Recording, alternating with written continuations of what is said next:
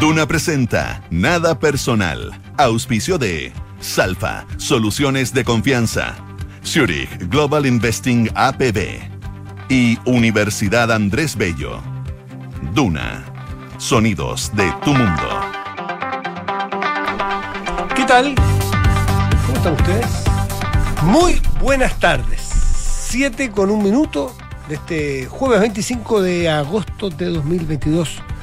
Estás en Red de Uno, nada personal. José Soto, ¿cómo estás tú? Tanto tiempo.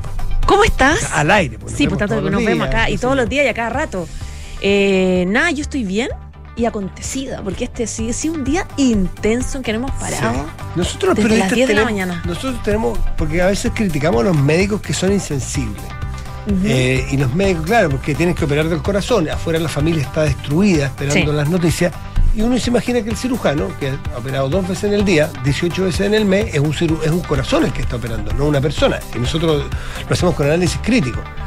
Pero a nosotros los periodistas nos pasa a veces lo mismo. Recordaré yo una vez que, en- haciendo mi primera práctica en un diario de circulación nacional, Hubo a las 6 de la tarde un accidente grande y el editor jefe le pregunta al periodista, ¿y cuántos muertos son? Sí. Ni uno, o uno. Ah, no, esa foto de 10 centímetros y una lectura nomás. Y a mí me marcó para siempre porque ahí había una familia, había gente sufriendo. Porque uno pierde sensibilidad. Ya, no ha pasado nada de eso. Pero nosotros también tenemos otro problema, que hay que reconocerlo. Estamos en la terapia abierta, que los periodistas gozamos con las noticias Sí. Incluso a veces nos pasa algo medio perversillo cuando está quedando la grande, porque hay, hay ¿cómo se llama? Endorfina, hay, hay Sí, eh, no, eh, adrenalina. Sí, Y un día como hoy es de esos días. Sí, no ha parado la adrenalina. Un día de mucha adrenalina noticiosa. Sí, desde las 10.45 de la mañana, cuando empezó este control de audiencia eh, a eh, Héctor Yaitul, quien finalmente ahora hace poquito terminó eh, y se decretó la prisión preventiva contra este líder de la CAM. Eh, de hecho, va de traslado ahora, a esta hora. esta hora, o sea, está pasando en este minuto, que va eh, de eh, Temuco hacia la cárcel de Concepción. Había una solicitud para que se viniera para acá, ¿te acuerdas? A la, a Sí, la- pues. a la cárcel Los de alta seguridad de Santiago. eso. Sí, los dos, por- porque evidentemente que genera una tensión. De hecho, ya estamos medio nerviosos todos por este camino, este tránsito que está haciendo desde Temuco a Concepción. Aunque es por la ruta 5, la ruta 5 anoche fue cortada. O sea, tienen capacidad estas personas de fuego suficiente para cortar la ruta principal del país. Sí. Y Héctor Yaitul está transitando de una a otra de las dos regiones que justamente están con estado de excepción. Es decir, una zona bastante roja. Está yendo por tierra. No me explico por qué no se fue por aire, como lo llevaron de Cañete a Temuco. No me explico. ¿Será porque Sí. la PDI tiene este helicóptero y la Gendarmería no? Oye, cuando ¿Será no, por eso? No, no, no creo, ¿no? No sé, es, es- es bien curiosa la decisión que se tomó. Yo tengo, tengo la, la sensación de que fue por un tema logístico nomás, que no había tanta disponibilidad para, para, el, para el traslado, me imagino yo. Eh, habría que preguntarlo. Bueno, en paralelo, Matías, estábamos viendo, cuando estábamos todos pendientes de esta, de esta formalización en Temuco, en la moneda que daba la escoba a propósito de una publicación de ex ante, eh, eh, fue, fue casi antes, un poquito antes de la una de la tarde, Mm, cerca de las mm, 12.40, por ahí, eh, que... contaba una filtración de un informe de la PDI eh, que revelaba que una asesora de gabinete de la ministra de Desarrollo Social y Familia Janet Vega trató de comunicarse con, y lo hizo con Héctor Yaitul, el líder de la CAM, para que ambos tuviesen una conversación. La verdad es que el diálogo es cortito, pero bien sorprendente, porque claro, uno se ríe de. O sea, yo no podía creerlo, era como. Parte, parte con un. Hola, don Héctor Yaitul. Como que Mm. uno. Uno espera que no sean las conversaciones tan complejas con alguien, uno de los personajes como más buscado, quien, Ojo, no a quien buscado en es ese que momento. ese- ¿ah? ese- no estaba, eso esa hay que es- aclararlo. Es que por eso es Él no importante estaba aclarar prófugo eso. de la justicia en ese No momento. estaba prófugo. Es importante aclarar eso tomando en cuenta que ahora todos tenemos el nombre de Héctor, de Héctor Yaitul como muy encima a propósito de los últimos hechos y las mismas declaraciones que él mismo ha hecho, digamos, y las decisiones que el gobierno y el Ministerio del Interior ha tenido que tomar a partir de la eh, suerte de amenazas que ha hecho Yaitul en los medios, comunica- los medios de comunicación donde él llama a la rebelión, etcétera. Pero, eh, claro, y esa es la defensa que hace el PPD, ¿eh? que todavía no la hace públicamente, no, yo creo que no la va a hacer públicamente, pero la gente del PPD ya está eh, diciendo de alguna forma que eh, ella estaba haciendo su pega, que era unirse, generar mesas de diálogo, etcétera, porque efectivamente todavía no está esta orden, esta orden de detención. Eso habla de la magnitud de la crisis política que hay en este momento en, en ebullición, en este momento. Ustedes imagínense que está reunido el PPD, el partido de la ministra Vega, esto se supo a las doce y media del día aproximadamente y el PPD todavía no habla.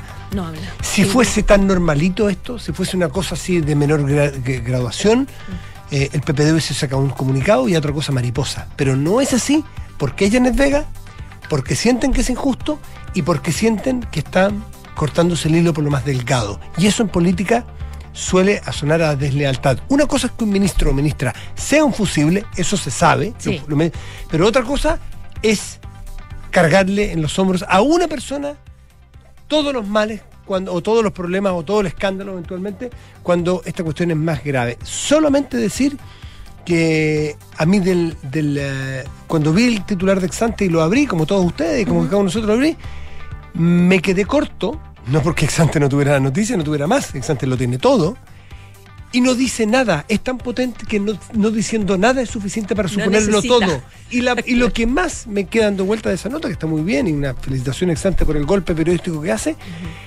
es todo lo que no alcanzamos a saber. Porque si tú te fijas, Yaitul termina el diálogo, que lo podríamos reproducir.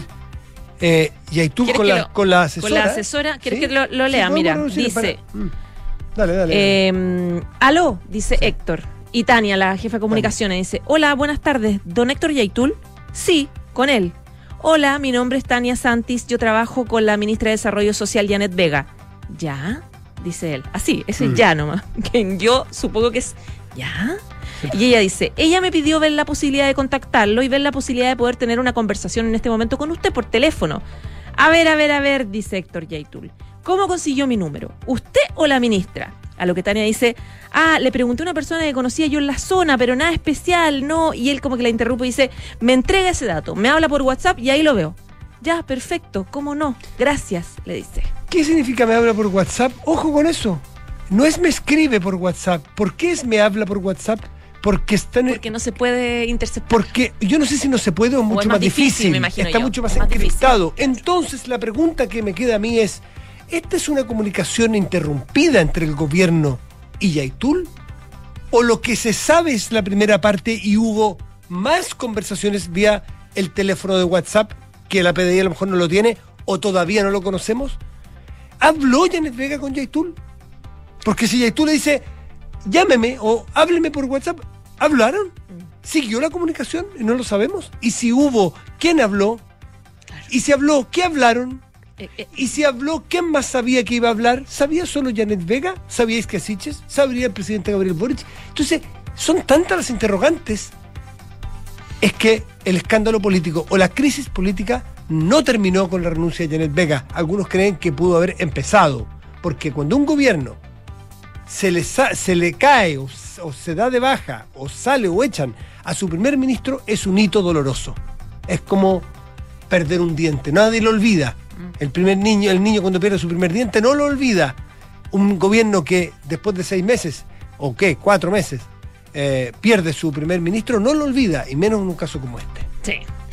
Ya, está complicado. Claramente está complicado. Eh, falta más un poquito más de una semana para el plebiscito. Evidentemente que la situación se pone compleja, especialmente para el oficialismo. Eh, tener algo que ayer era como un rédito positivo, la, la ¿eh? de. Yo que... Pero había gente que decía que sí. Pues esto, yo tuve esta discusión con un amigo anoche. Porque se linkeaba mucho con el rol, a pesar de que sabe, ya yo creo que es, bien conocido que, el, que por algo Isquia Siches tuvo esta conferencia de prensa que fue un poco vaga, ¿te acuerdas? Mm. Que no dio mucha información, fue muy cortita, porque efectivamente no, tenía información porque la fiscalía se lo guardó, la pedí se lo guardó hasta el final para que no se filtrara nada.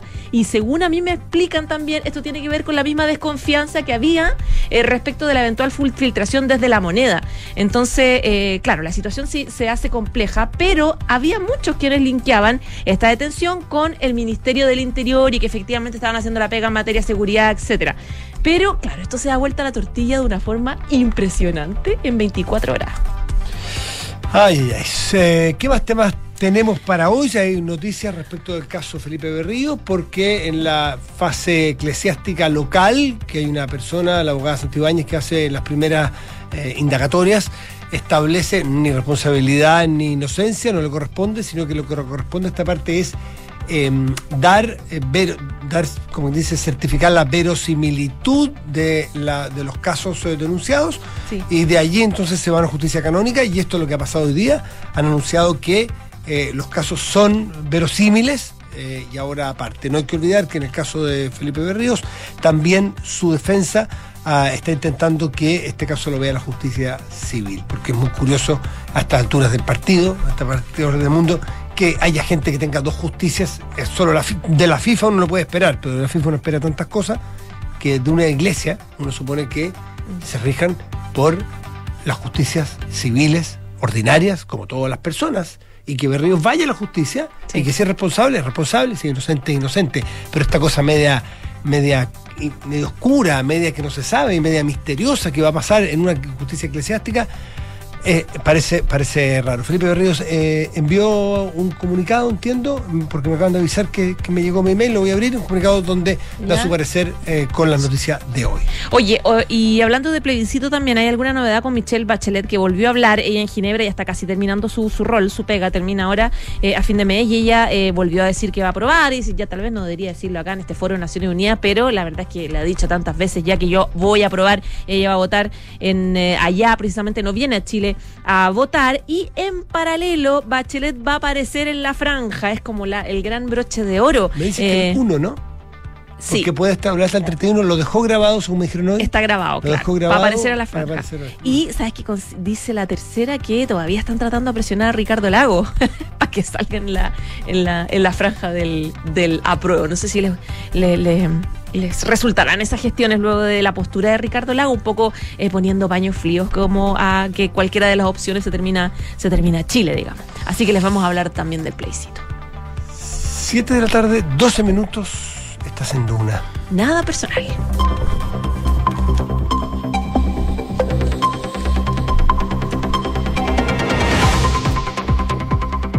Qué día, ¿no, Enrique? ¡Qué día! Oye, ¿están, están iguales ustedes hoy día? Sí, es que en la noche tocamos. Lo Eh, pero lo leen de jeans. Y quiero decir a nuestros auditores que están los dos de camisa de jeans. Una cosa juvenil, que varonil. Todo el día intento de copiar y seguir los pasos de Enrique Javier. Sí, todo no, lo que sí. sea estética, culinaria y todo eso. un referente, Enrique Javier, un, Un referente. referente. Enrique Javier hoy día almorzó en el teclado. ¿ah? Porque no ha salido, todo No. el día trabajando. ¿Saben cuántas veces tuve que hacer la pauta hoy día? Cinco veces. Ay. Tengan, Pero, sí, pero está bien. Uno con la experiencia, con los años y que han pasado muchos hechos noticiosos, se, se va tomando las cosas de distinta manera. Así que ¿Ustedes se acuerdan de que hace unos días se hablaba de las opciones de apruebo o rechazo? Eso fue como hace un año. Pero es la próxima semana eso. Sí, la próxima pauta semana. noticiosa pasó por arriba así, guau, Sí. y se pasó, pasó a llevar. Conversamos en la mañana con Nicolás que teníamos la percepción de que la gente cree, para un lado o para otro, que esto ya está jugado. ¿Sabes que me lo dijo harta gente Entonces, del oficialismo Mm. cuando yo les preguntaba eh, si, si esto podría perjudicar la opción de la prueba o no sé qué? No, ya está jugado, ya no hay nada que hacer. A una semana, no, no hubo nadie que me dijera, sí, no estamos fritos. Esto, esto sí que no Esto se sí que juntó". nos mató. Eh, no, no, está la sensación de que no, de que esto, como que el apruebo rechazo ya pasó un poco, ya Es la gente, de- ya tema. definimos todo, Está ya estamos, hay que, hay que esperar el resultado. Es muy ¿no? impresionante. sí. Sí. Enrique Javier, por favor, vamos con desde la macro radio, Mac porque Radio está sí. todo el día enchufado en la noticia, con titulares. Vamos con los titulares. El gobierno anunció hoy que para el plebiscito del próximo 4 de septiembre habrá metro gratuito, trenes gratuitos y los buses para las zonas rurales. La información la dio a conocer el presidente Gabriel Boric luego de una reunión con el presidente del CERVEL, Andrés Tagle, y algunos ministros de Estado para delinear los preparativos de lo que será el 4 de septiembre. La ministra del Interior, Isca Siches, en tanto, informó que con el fin de darle al país la claridad y de que hay plena transparencia y plena voluntad por parte del gobierno de que este proceso sea impecable, permitirán que un representante del apruebo y del rechazo puedan fiscalizar la situación del traslado junto al ministro de Transportes ese día 4 de septiembre. El Ministerio de Salud informó 9.114 casos nuevos de coronavirus y 67 fallecidos registrados, según cifras informadas por el DEIS. La positividad nacional llega al 12,08%, luego de que se informara el resultado de más de 81.000 exámenes entre antígeno y PCR. En cuanto a camas críticas disponibles, estas llegan hoy a 259 habilitadas a nivel nacional. El presidente de Argentina, Alberto Fernández, aclaró sus dichos ayer sobre la comparación que hizo entre el fallecido fiscal Nisman y el fiscal acusador contra que lleva la causa contra la vicepresidenta de ese país, Cristina Fernández Luciani. En ese sentido, el mandatario indicó que el nombre de Nisman lo pusieron los periodistas y que hubo una enorme tergiversación de lo que dijo. Junto a esto, el presidente argentino remarcó que el fiscal del caso Vialidad tiene que estar tranquilo porque sabe mejor que nadie que nunca ha recibido ningún llamado ni presión del gobierno nacional. Hoy se realizó el sorteo de la fase de grupos de la Champions. El Marsella de Alexis Sánchez quedó en el grupo D y se medirá ante el Frankfurt, el Tottenham y el Sporting de Portugal, mientras que el Leverkusen de Charles Arangui es parte del grupo B junto al Porto, el Atlético Madrid y el Brujas de Bélgica. Lo que le faltó decir a Alberto Fernández, que él dice que no le llamó nunca a nadie, es que una declaración de Casa Rosada hace unos días, señala, oficial, Sí. oficial del gobierno argentino, señalando que la- Con membrete. exactamente que la justicia eh, estaba persiguiendo, o que, la- que los tribunales estaban persiguiendo a Cristina Fernández. Se sumaron incluso varios embajadores. Pero no fue necesario llamar, quiero decir. Claro. Porque lo hicieron públicamente la presión. Exacto. Publicada a través de las redes sociales de toda la presidencia de la Nacional. Exactamente. Bueno, eh, y bueno, y las cosas que dijeron del fiscal. En fin. Nos vemos. Enrique Javier, muchísimas gracias. ¿eh? Atento a los teletipos. Enrique Javier, ¿no sabe lo que son los teletipos? Enrique Javier, ¿sabe lo que son los teletipos? Sí, ah, pero Sí subió, el, sabe. subió el pulgar. Atento con los teletipos, sin más noticias, porque, entre otras cosas, pasadas las 8 se espera la llegada de Héctor Yaitul a la cárcel de Concepción. 7 de la tarde, 17 minutos, estás en Duna. Nada personal. Ya, lo primero un poco contextualizar la, noticia de- del día. Finalmente se decidió, se decidió decretar prisión preventiva contra el líder de la ACAM, Héctor Yaitul. Esto fue en el juzgado de garantía de Temuco. En la Araucanía, esta medida cautelar, la más gravosa, digamos, prisión preventiva para el líder de eh, la coordinadora Yauco Mayeco. Recordemos que él fue detenido por eh, la PDI el miércoles cuando estaba en un restaurante, en un restaurante en Cañete, en la región del Biobío. Él fue formalizado por los delitos de usurpación violenta, incitación a la destrucción de instalaciones privadas y también por el robo de madera por casi 90 millones de pesos. Eh, hay 30 días para la investigación, por lo tanto él se va a mantener 30 días eh, en, la, en la cárcel de, de Concepción, a pesar de que había un intento de que fuera, eh, de que fuera traído a, a- a la región metropolitana por, para evitar hechos de violencia y, y casos de inseguridad, que fue lo que pidieron los, los gobernadores. Siempre los presos en esta. en- estoy recordando el caso ETA, por ejemplo, aunque tiene todas las diferencias del mundo un caso con otro, ¿no es cierto? Pero solamente un elemento quiero eh, compararlo. eh, recordar que parte de la pugna eh, o de la diferencia o de las dificultades que tenía eh, ETA eh, con los gobiernos de derecha o izquierda, ah, ya fueran del PSOE o del PP, era la política de alejar a los presos del País Vasco. Y eso era parte de las protestas más grandes que tenía, porque una política fue, llevémonos a los presos ETA. Condenados a otra parte. Claro, se los llevaban a Andalucía, se los llevaban a Castilla, se los llevaban, qué sé yo, lejos, y las familias decían, bueno, esto es una es una agresión, es una tortura o es una falta de los derechos humanos, porque está bien que estén presos, pero que los podamos ver, que los podamos visitar. Y eso era parte de las cosas que el Estado nunca cejó. Nunca cejó con ETA, fue muy duro. Y tenía el mismo objetivo. El mismo objetivo, tratar de diseminarlos para que no se juntaran ni para que no se organizara ETA en la cárcel. Son las 7 de la tarde, 19 minutos, estás en Duna. Nada personal.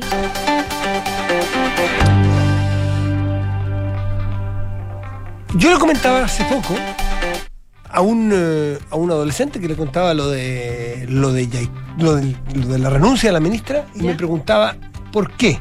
Y yo le preguntaba, bueno, porque hubo un llamado y un llamado de una, de una asesora de una ministra, por orden de la ministra, a Héctor Yaitul, que todos sabemos que es Héctor Yaitul, y me preguntaba, pero bueno, ¿y qué es lo malo? Entonces yo trataba de explicarle, bueno, es que ese día Héctor Yaitul había hecho un llamado muy amenazante a, qué sé yo, a socavar el Estado de Derecho, y ese mismo día la ministra se parecía no muy criterioso.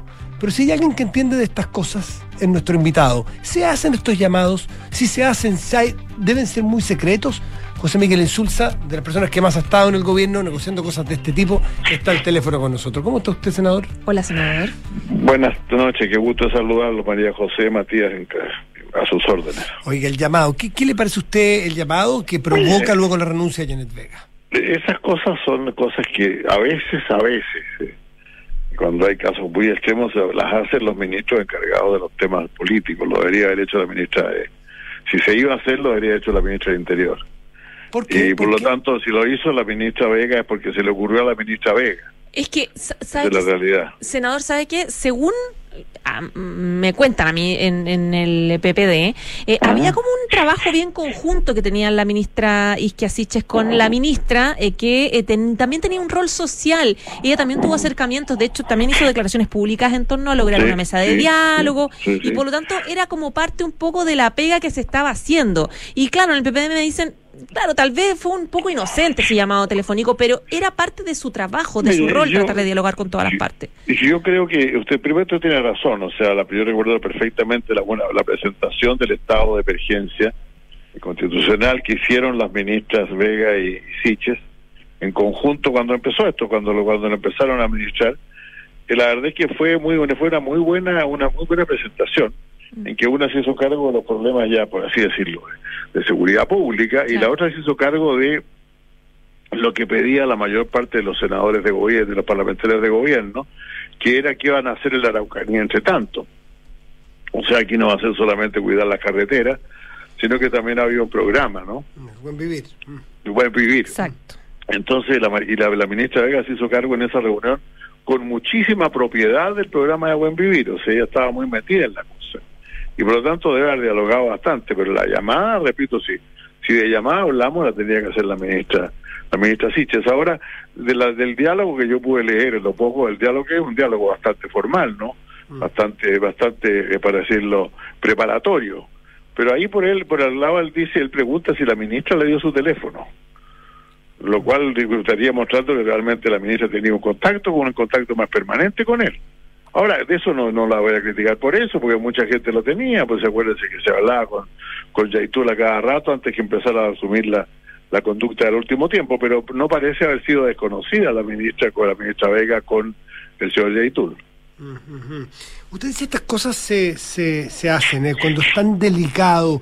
Eh, a ver, el criterio, que es el que me gustaría que usted nos ayudara a dilucidar, el criterio de que ese mismo día Yaitul había amenazado incendiar los, ¿ah? convertir esto en los infiernos prácticamente. Sabotaje, eh, amenaza, pasa por encima del Estado de Derecho, eh, prácticamente le declara la guerra al Estado de Chile.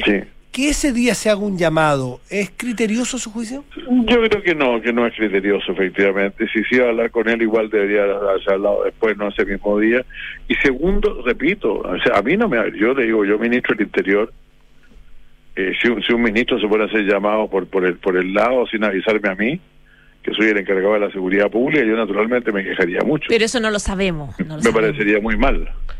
¿Y si, ¿Y si, descubrimos que la ministra Siches sabía? O si sabemos que, o si se sabe después que el presidente Boric se le avisó. Porque yo si hiciera un llamado sí, yo me encargaría de que otros sepan, preguntaría el criterio, le preguntaría a mis superiores. es posible, pero yo no tengo ninguna, nadie ha dicho eso hasta ahora. no. no. No, hipótesis. Nadie lo ha dicho eso hasta ahora. Si se supiera, digo yo. ¿eh? Sí, sí. Mire, depende, porque la verdad es que si fue una gestión, se habría reconocido de manera inmediata. Mire, sí, yo, yo encargué esto, ¿y qué? Yo soy, soy la ministra del Interior, yo soy el presidente de la República. Me pareció necesario llamarlo y decirle que, que realmente íbamos a tener que proceder contra él si seguía lo que estaba haciendo. Eso lo podría haber hecho perfectamente, no es habitual, pero se hace.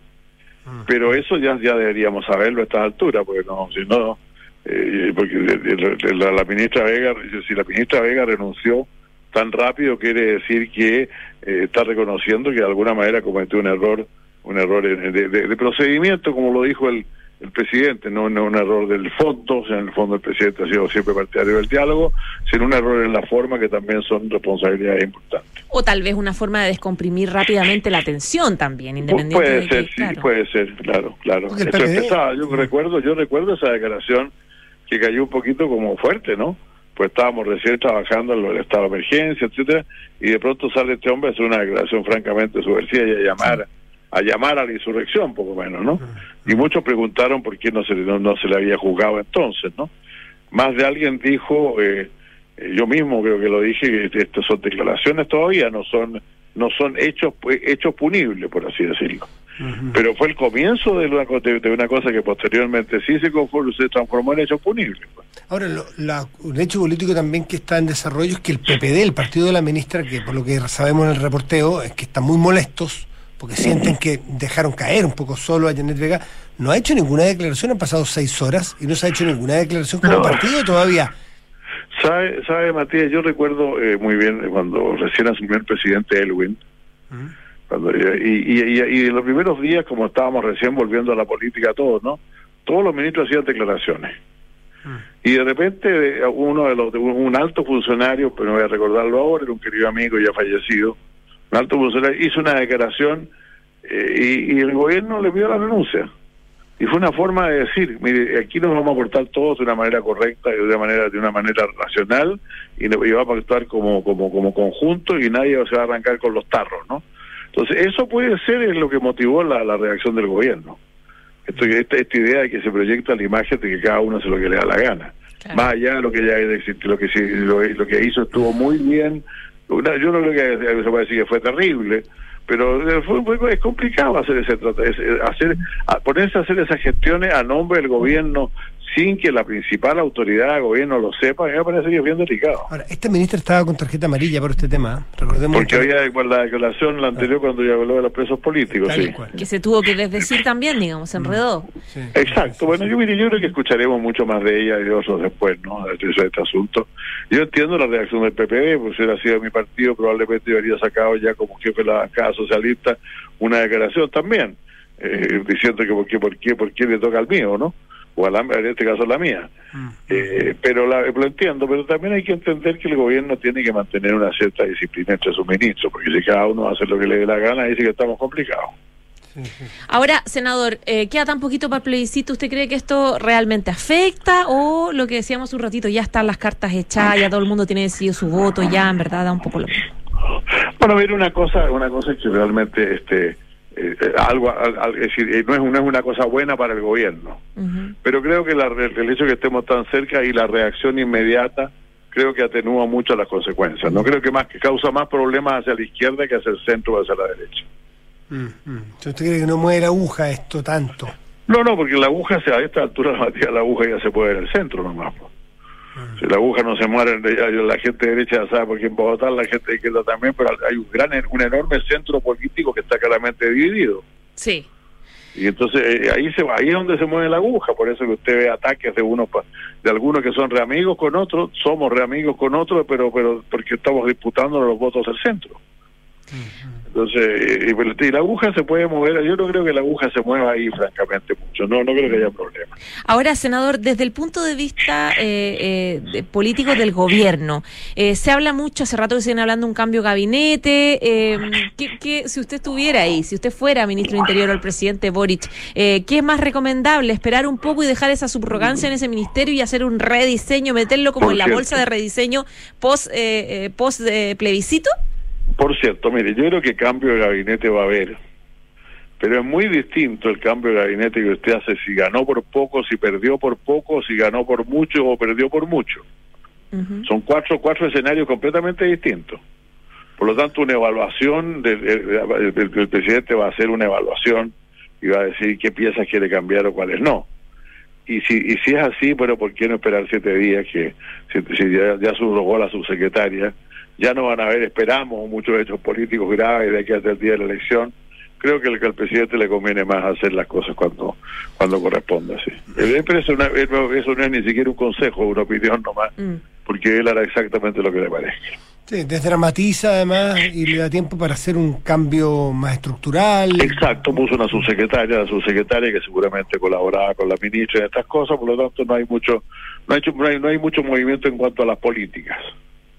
Perfecto. José Miguel Insulza, eh, senador socialista, muchísimas gracias por conversar con Duna, como Much- siempre. muchas gracias, Matías. Muy buenas noches, María José. Que esté muy Que bien. esté bien, senador. 7 con 29 minutos, estás en Duna. Nada personal. Oye, ¿de ¿De qué? ¿De qué vamos a hablar ahora? vamos a hablar? Vamos, eh, están entrando las favor, Los infiltrados en nada personal. Yo que voy a sacar unas cabritas que tengo. Tejido, tejido. Porque viene la gran Leslie Ayala con los temas de Que además viene rockera. judicial. Ah, es, de cuero y todo. no es que viene. hace frío en el piso que Es- Entonces ando con mi chaqueta de cuero. Muy bien. Para todos lados. Muy bien, muy bien. Todo, todo el, el tejemaneje judicial, eh, todas las noticias, eh, Leslie ya la- las maneja, así que esperamos saber qué está ocurriendo. Han con el pasado caso muchas cosas hoy día. Somos oreja, Leslie. Bueno, eh, tenemos esta situación. eh, lo último que hemos sabido a propósito, obviamente, los coletazos de esta escucha que publica el medio Exante y que genera la salida abrupta de la ministra de Desarrollo Social. Eh, bueno, todavía hay muchas cosas que se desconocen del expediente justamente de Héctor Yaitul. Recordemos que él está siendo investigado al menos hace dos años y medio por la Fiscalía. Hay una serie de escuchas telefónicas y bueno, ha impactado obviamente eh, la agenda hoy día, todo lo que ocurrió con el líder de la CAM, que es- hay un, un amplio operativo de seguridad, no sé si ustedes Mm, lograron ver, estábamos mirando. el tema del traslado, los gobernadores de la zona, de la macrozona sur, habían solicitado eh, al gobierno, en este caso Gendarmería, que es quien eh, revisa dónde las personas cumplen, en este caso la prisión preventiva, como el caso de Héctor Yatul, eh, querían que se fuera trasladado a una cárcel de alta seguridad acá en Santiago, porque hay mucho temor de lo que pueda ocurrir con- justamente con eh, la detención y la imputación de cargos que hoy día llevó a cabo el Ministerio Público, eh, donde se le atribuye autoría en delitos eh, de suma gravedad. eh, algunos que tienen que ver con infracción a la ley de seguridad del Estado, a propósito de sus dichos, sus llamados a armarse y al derrocamiento del gobierno democráticamente electo, y también, por supuesto, su vinculación ya a actividades ilícitas tales como el robo de madera, eh, el acto que, el atraco que tuvo en un fondo, en una forestal, eh, que valió un botín de más de 90 millones de pesos. Y por supuesto también actuaciones de usurpación y amenazas contra la autoridad. Todos estos cargos fueron imputados hoy día por la Fiscalía por el fiscal regional de la Araucanía, Roberto Garrido, y tuvo como resultado que la justicia, en este caso el, el juzgado garantía de Temuco, decretó la medida más gravosa respecto a Héctor Yaitul, decretando la prisión preventiva y fijando un plazo de investigación bastante breve, la verdad. Eh, se fijaron 30 días de plazo, obviamente esto pueden ser ampliados por el Ministerio Público. Tiene que ver con que ya está muy, muy adelantada la investigación. Claro, exacto. y Como, ¿Qué como- más le vamos a, ¿Qué más vuelta le vamos Exacto, como que finalmente el criterio del tribunal fue si usted lo está investigando desforma- desformalizadamente hace dos años y medio y tiene escuchas telefónicas de él de hace más de dos años y en el entendido que ya hay suficiente prueba para justamente dejarlo en prisión preventiva, entonces se, decidió dar un, un plazo de investigación bastante acotado. Ahora, como les decía, esto es susceptible de que el Ministerio Público, por ejemplo, pudieran surgir otras nuevas pruebas o pistas que permitan, por ejemplo, pedirle a la justicia más adelante mayor cantidad de plazo de investigación. Eso siempre está sujeto a revisión. Pero tenemos eh, este escenario, un escenario tenso en la macrozona sur, eh, la, la, la, la- las fuerzas de orden y seguridad están muy atentos a lo que está ocurriendo en las noches en las carreteras. Hay harta amenaza de lo que pueda ocurrir eh, por parte de estas eh, organizaciones que están vinculadas obviamente a la coordinadora Arauco Mayeco y que son los brazos, entre comillas, operativos de Héctor Yaitul y su gente eh, respecto a los ataques, tomas de predio, etcétera. Entonces, es una situación que se está viviendo en este minuto y que obviamente ha traído consecuencias políticas en el seno del gobierno y también hace poco eh, dimos a conocer en la tercera, mm, no sé si los puedes ver tú ahí, Matías, A ver. en la tercera, la intervención bastante curiosa que llamó la atención de algunos abogados presentes en la audiencia hoy, de el abogado justamente de que representa al Ministerio del Interior. Sí, sí, sí, sí. Aquí Eh. está el señor eh, Sapiaín, Ignacio Sapiaín Martínez. Claro, porque ¿Mm? algunos planteaban que más de que más que acusador, siendo querellante como lo es el Ministerio del Interior eh, en representación del gobierno, parecía más bien un defensor de la figura de Héctor Yaitul por su Porque lo ha intervención. defendido en otras ocasiones, entiendo. Sí, es que el tema es que el Ministerio del Interior tiene una dualidad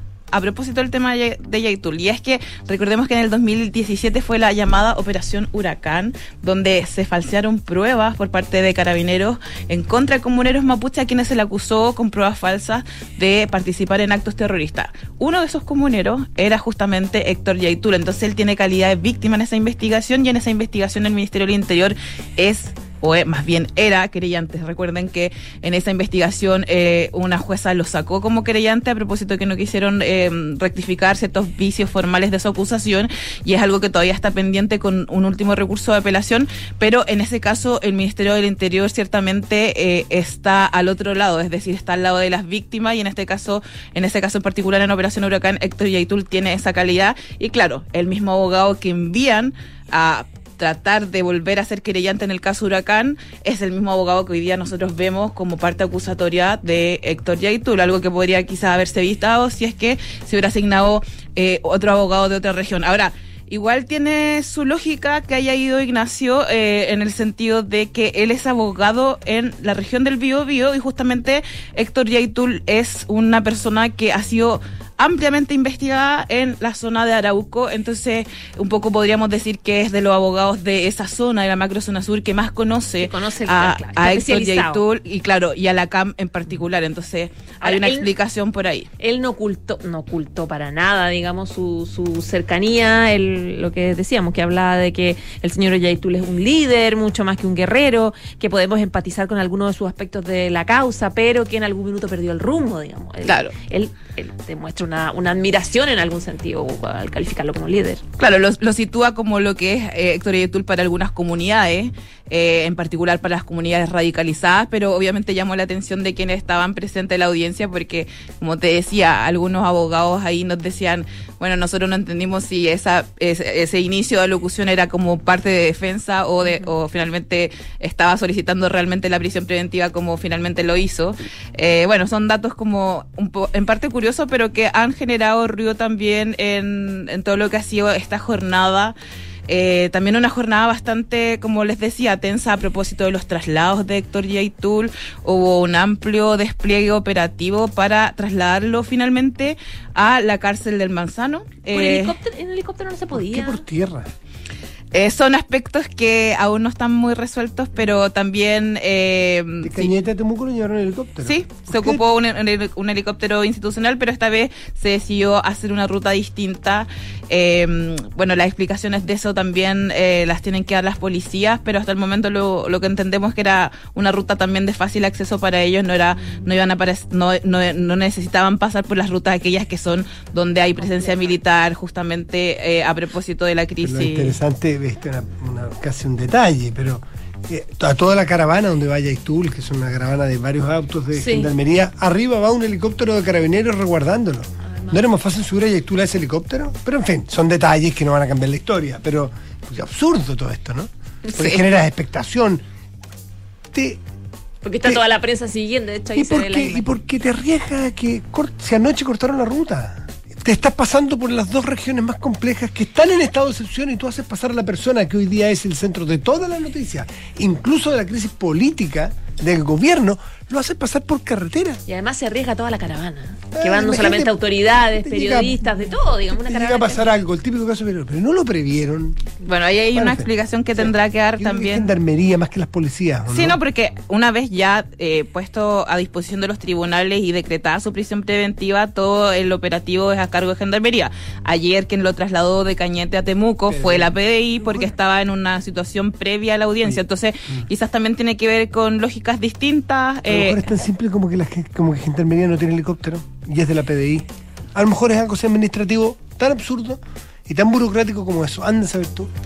Anda a saber tú, Mati. Bueno, ha- haremos las preguntas correspondientes también para tener esas explicaciones por parte de la autoridad. Lo cierto es que Héctor Yaitul va a estar en prisión preventiva y va a enfrentar, obviamente, la segunda parte, porque eh, la formalización se tiene que entender siempre como una comunicación de cargos. Es decir, el Ministerio Público le explica a un imputado y a su defensor que lo está investigando y estas son las pruebas que tiene por el momento, pero es una situación circunstancial, es un momento donde se comienza eh, los plazos de investigación, donde de hecho la persona puede, eh, a- puede hacer todo lo que esté a su alcance para su derecho a defensa, pero ahora tenemos que ver cómo el Ministerio Público lleva a cabo la acusación y posterior después juicio.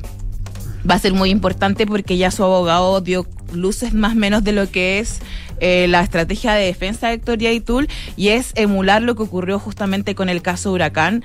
Eh, su abogado Rodrigo Román eh, sostuvo hoy día en los alegatos que esta era una persecución política de un gobierno que no había variado lo que había ocurrido la vez pasada cuando se había realizado un montaje en contra de su cliente y en ese sentido entendemos que esa va a ser la línea argumental de la defensa de Héctor Yaitul y bueno, la fiscalía tendrá que confrontar todas estas escuchas telefónicas, algunas de las cuales se dieron a conocer hoy día para dejarlo preso y seguramente habrán muchas más también, eh, como les decía, en ese expediente donde justamente arrojó el dato que tiene que ver y que le costó la salida a la ministra de Desarrollo Social a propósito de un llamado que fue interceptado por parte de su periodista. Entonces, hay todavía eh, varias cosas por despejar, pero lo importante es que al interior del Ministerio Público este es un procedimiento totalmente exitoso.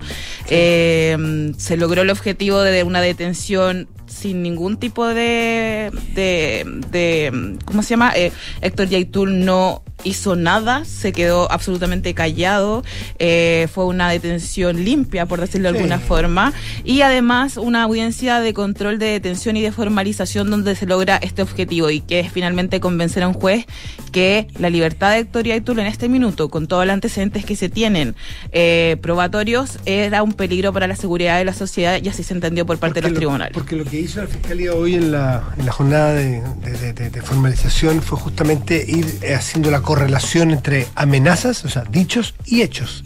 Dice esto, pasa esto. Dice A, pasa A. Dice B, pasa B. Exacto. Eh, entonces, no, lo que trae, intenta probar el fiscal para este juicio es que no son solo dichos, pues. Sí. No son solo ideas ni, ni, ni, ni fuegos artificiales, son hechos. Claro, desde que Héctor Yaitul el 8 de enero del 2020, que es la, lo que se basa en la primera querella, que es la querella que abre esta investigación y que presentó el gobierno de Sebastián Piñera, cuando él, luego de que uno de sus los integrantes de la CAN fuera condenado, él dice, bueno, nosotros llamamos al pueblo mapuche a alzarse en armas, a realizar actos para poder eh, liberar a Daniel Canío. Lo que sucede posteriormente, lo dijo hoy día el fiscal regional de la Araucanía, fueron 54 hechos de violencia rural eh, vinculados justamente al nombre de este integrante de la CAM condenado y, y de cierta forma era la orden que había dado en distintas entrevistas Héctor Yaitulo. Entonces, exactamente como dice Matías, lo que hizo la fiscalía fue hacer una correlación. Esto no simplemente tiene que ver con amenazas, estas amenazas se llevaron a cabo y fueron incluso reivindicadas por la coordinadora que él dirige. Otra pregunta, Leslie. Una persona como Yaitul, ¿por qué lo detienen ayer?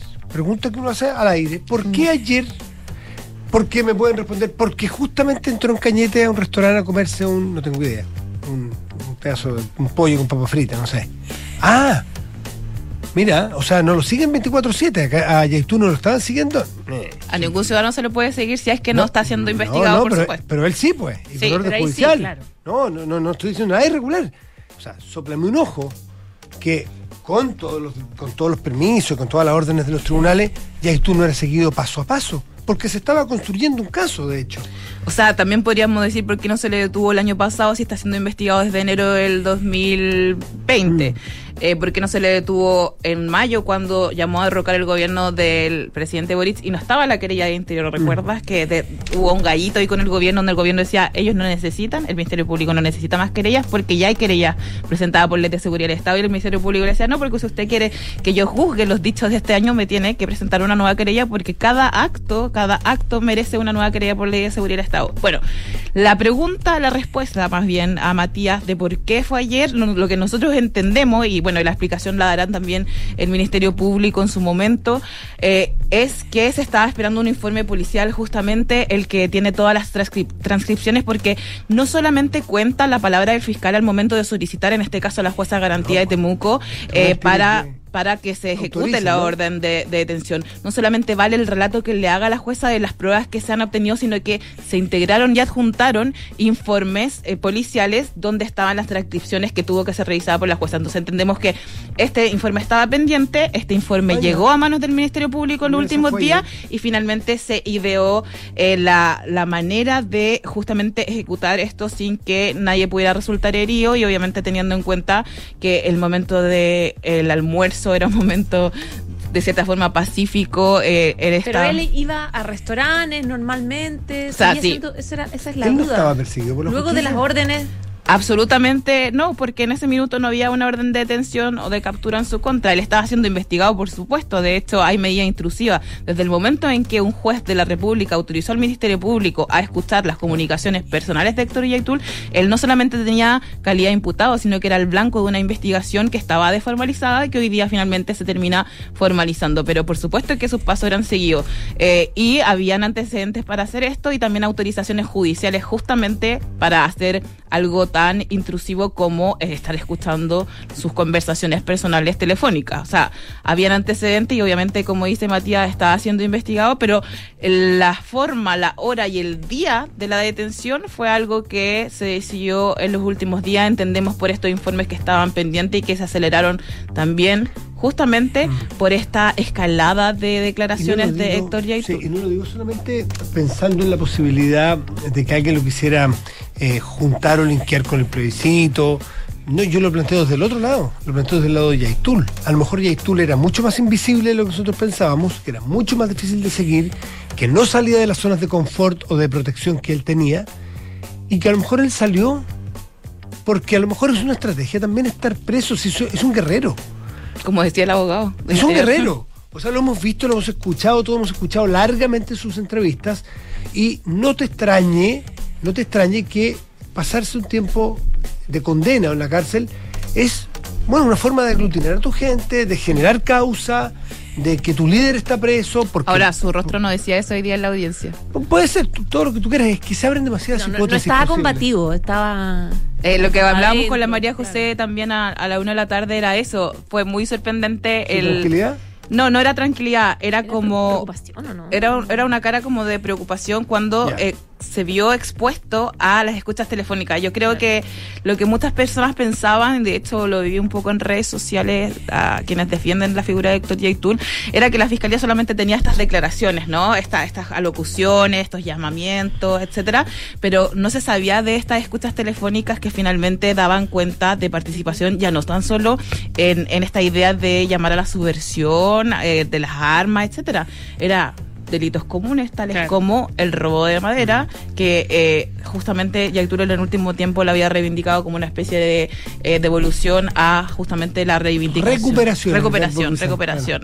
Entonces, bueno, yo diría, y lo que analizamos nosotros la reacción es que a diferencia de otra audiencia donde tenía una actitud mucho más desafiante respecto a lo que está ocurriendo, desafiante frente al sistema judicial que él desconoce, por supuesto, era una actitud de sorpresa y quizás de preocupación por haberse recordado quizás todas las veces que tomó el teléfono y qué cosas conversó.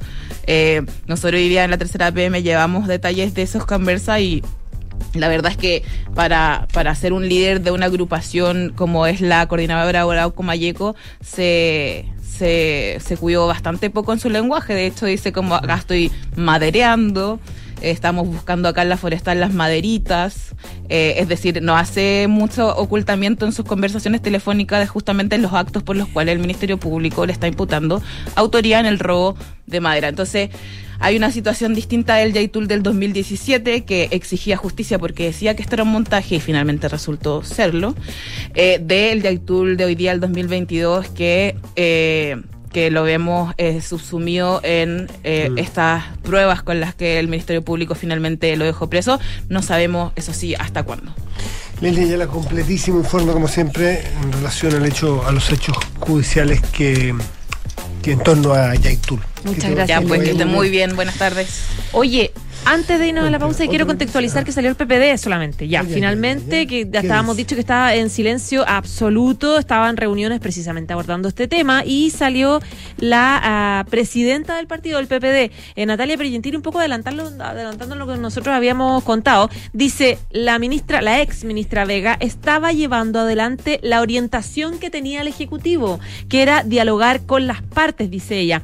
Eh, relevamos que su única intención fue cumplir con el mandato del Ejecutivo, donde ahí uno entiende o sea que sabía el Ejecutivo estas conversaciones, en cuanto, dice ella, dialogar con todos los actores en momentos en que el planteamiento del gobierno era que no se podían enjuiciar las ideas. Ahora, agrega Pierientili, entendemos que los escenarios cambian, sobre todo la situación de Yaitul que hoy está siendo procesado. Lo importante es centrarnos en lo que hemos planteado, en lo que ha planteado el presidente en cuanto a enfocarnos en el diálogo. Algo parecido dice también Quintana, el senador Jaime Quintana. Ella estaba, estaba llevando adelante el tema de poder dialogar con todos los sectores eh, que no se perseguían ideas políticas. Es decir, eh, el PPD va un poco en la línea de defenderle y decir, lo hizo cuando había que hacer esa pega, no en este contexto de acá hay una persona que hay que perseguir. Con los tarros. No se arrancó, era parte de su pega y, todo lo, y el comité político lo sabía. Por lo menos uno lee de eso. Eso solo deja abierta entonces eh, la crisis política que hay entre los socios de gobierno. Siete de la tarde, 50 minutos, estás en Duna. Nada personal. Y saludamos a nuestros patrocinadores, Doctorados Universidad Andrés Bello, formación de excelencia para atender las necesidades del país. Más información en investigación.unap.cl. Y Zurich, con el Fondo Mutuo Zurich estructurado nominal, tus ahorros comenzarán a trabajar por ti. Invierte ahora tu dinero ingresando en zurich.cl. Recuerda que tienes solo hasta el 2 de septiembre. Busca respaldo, cobertura y las mejores marcas en maquinaria a nivel mundial. Lo que estás buscando es Salfa. Visita salfamaquinaria.cl. Salfa, más que máquinas. Pausa, volvemos. Estás en Duna. Nada, personal.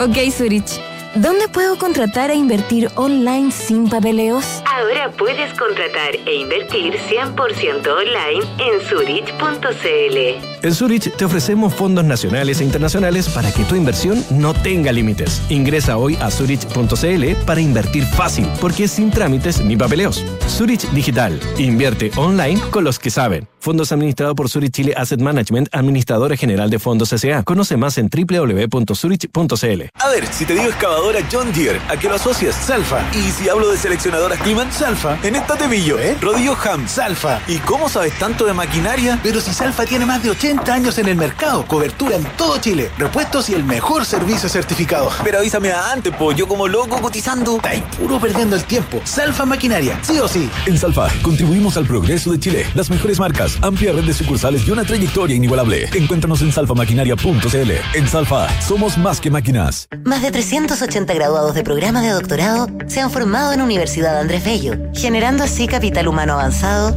que contribuye a solucionar los problemas más complejos de nuestra sociedad. De nuestros graduados de doctorado, un 48% son mujeres, en línea con nuestro compromiso con una sociedad más equitativa y con más oportunidades. Universidad Andrés Bello, la excelencia académica, nuestro compromiso.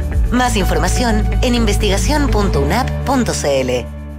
Te felicito, pensar que después de tanto esfuerzo por fin va a abrir tu propio local. Uf, sí, se hizo esperar ¿eh? y al fin llegó el momento. En un ratito más vienen de Verisur a instalar la alarma mientras aprovecho de terminar unos últimos detalles. Ah, Verisur, la alarma cero visión. Sí, la misma que puse en mi casa. No se demora nada en instalarla. Los llamé hace un rato y hoy mismo dejan mi negocio protegido. Protege tu negocio con la alarma cero visión de Verisur, capaz de actuar antes que lleguen las fuerzas de seguridad. Calcula online en verisur.cl o llama al 600 385 0003. Activa Activa tu tranquilidad. Digitaliza los procesos del área de recursos humanos con Talana, la más completa y robusta plataforma para la gestión de personas. Gracias a los módulos de remuneraciones, asistencia y turnos, firma digital, desarrollo organizacional y reclutamiento y selección, Talana ha ayudado a las empresas a reducir sus costos operacionales. Únete a las miles de empresas que ya han digitalizado su área de recursos humanos con Talana. Conoce más en talana.com. Amor, veamos la nueva serie de superhéroes. Mm, mejor terminemos la película de ayer. Ah, no, mejor eh, el documental de la otra vez. Mm, pero papá. Ok, ok. Veamos monitos otra vez. Hacer zapping entre la serie de monitos y el documental te hace único. Obtén hasta cuatro meses de regalo de Disney Plus. Beneficio exclusivo pagando con Visa Platinum, Visa Signature y Visa Infinite. Disfruta este y más de 300 beneficios. Visa, única como tú. Descubre un ISAPRE donde cuidar tu salud es lo importante, porque esencial no es solo curar una enfermedad, es que busquemos juntos tu bienestar. Conoce nueva ISAPRE Esencial de Grupo Alemana en www.somosesencial.cl.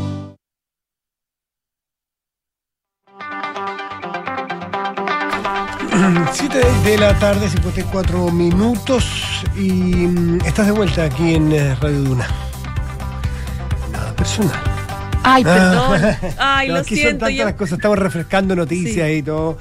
Eh, vea, unos minutitos que nos quedan solamente para, para mirar que en otras partes también hay crisis políticas relevantes y en. Argentina, la cual nos hemos hecho cargo toda la semana porque ha sido bastante, ha dado bastante que hablar. eh, desde los juicios, que eso es un carril natural, normal, eh, que así ocurran, es decir, se zanjan los problemas y las denuncias contra todas las personas, incluso contra las autoridades. Pero otra cosa súper distinta son las amenazas. Eh, y las amenazas eh, veladas o, las críticas que no respetan la separación de poder. Y eso es lo que hoy tiene el presidente Alberto Fernández eh, muy, muy acorralado. Aunque no tiene, la oposición no tenga los votos para acusarlo, ni para sacarlo, ni para nada, que sea, nada de parecido. Pero sí al menos hacer el punto político. Recordemos que el presidente Alberto Fernández ayer en una entrevista, que además me lo decía un amigo argentino, que es una entrevista de tono muy calmo, de tono muy pausado. Pero que más miedo da yo. Donde encuentro. nadie lo estaba apretando, donde nadie lo estaba acorralando con una pregunta y, se- y lo llevaron a que cometiera el error que cometió. O a lo mejor no es error el que cometió, sino que iba a decir eso. A pito de nada saca esta frase donde dice, ya saben que Nisman, algo así como Nisman se suicidó, ojalá este fiscal no haga lo mismo. Cuando no está claro si se suicidó Nisman o si lo mataron. Y lo que sí está claro es que Nisman, por el caso de Irán, donde sí Cristina Fernández estaba imputada en ese momento, el día que apareció muerto Nisman, tenía que justamente ir al tribunal y tenía que hacer su. poner el caso eh, frente al tribunal Nisman y apareció muerto. Y era la presidenta Cristina Fernández. Entonces, cuando eso al menos no está claro, jugar con eso y decir eh, que ojalá no se muera es para muchos una velada, una velada amenaza de tono mafioso. Además, jugándosela con el suicidio, que tampoco se comprobó. Claro, contra, no está probado, claro, contra este fiscal Luciani que acusa a la presidenta. No sabemos cómo le va a ir, a lo mejor la, la acusación de Luciani es mala, a lo mejor no consigue nada, a lo mejor no logran, no tiene buenas pruebas contra Cristina. Pero para eso están los procesos judiciales, pues, para que avancen y se determine sentencias absolutorias o condenatorias. Pero si se mete el presidente de la República entre medio a criticar a los fiscales, a criticar a los jueces, a decir que este es un atentado contra una política, contra la ex presidenta, no está respetando la independencia del Poder Judicial. Pero además con esta velada amenaza que el propio Luciani, el fiscal, eh, hoy día habló, José, tú tienes ahí las declaraciones que hace. Sí, habló este fiscal Diego Luciani, que recordemos pidió 12 años de prisión para Cristina Fernández en el caso Vialidad. Ella, él, eh, la declaración que hizo fue, primero dijo que no se tomaba personal esta declaración que hizo eh, Alberto Fernández, pero sí la consideró preocupante. Y eh, claro, esta comparación bien terrible que hizo con Alberto Nisman cuando manifestó que esperaba que Luciani no se suicidara. ¿Qué dice el fiscal? Dice, es preocupante el grave avasallamiento de las instituciones por parte de un presidente de la nación o de un ministro de seguridad, que deberían ser los primeros en practicar los valores republicanos. No deben olvidarse de que representan a toda la ciudadanía. Recordemos que este fiscal tiene custodia reforzada desde que empezó su alegato, es decir, tiene protección policial de la Policía ah, Federal que depende del el ministro de Seguridad, que es Albert- Aníbal Fernández, que, eh, claro, que ayer tuiteaba también fragmentos de la entrevista del presidente en el canal TN, así que evidentemente que da, da miedo, porque es, es, es del mismo gobierno, el, el mismo ministerio el que, que está cuestionando, el que te está apoyando y mandando de seguridad. Entonces, No, la seguridad de esa Es Policía terrible. Federal a cargo de Aníbal Fernández. Tú, por favor, googleen a Aníbal Fernández. No Alberto, a Aníbal. Entonces, es toda gente que bien baila, es toda gente que tiene muchos antecedentes. Entonces, el fiscal, si no está atemorizado, es un superhéroe de seguir adelante y acusar. Como quizás lo fue Nisman. ¿Mm? Bueno, Claro. tremendo, tremendo lo que ocurre allí. Nosotros nos tenemos que ir, ya son las 17, 17 con 58 y ya viene terapia chilense José Soto. Muchas noticias en desarrollo. Sí, pues, Muchas gracias por acompañarnos. Un abrazo. Chao, chao. muy bien. Chao, hasta mañana.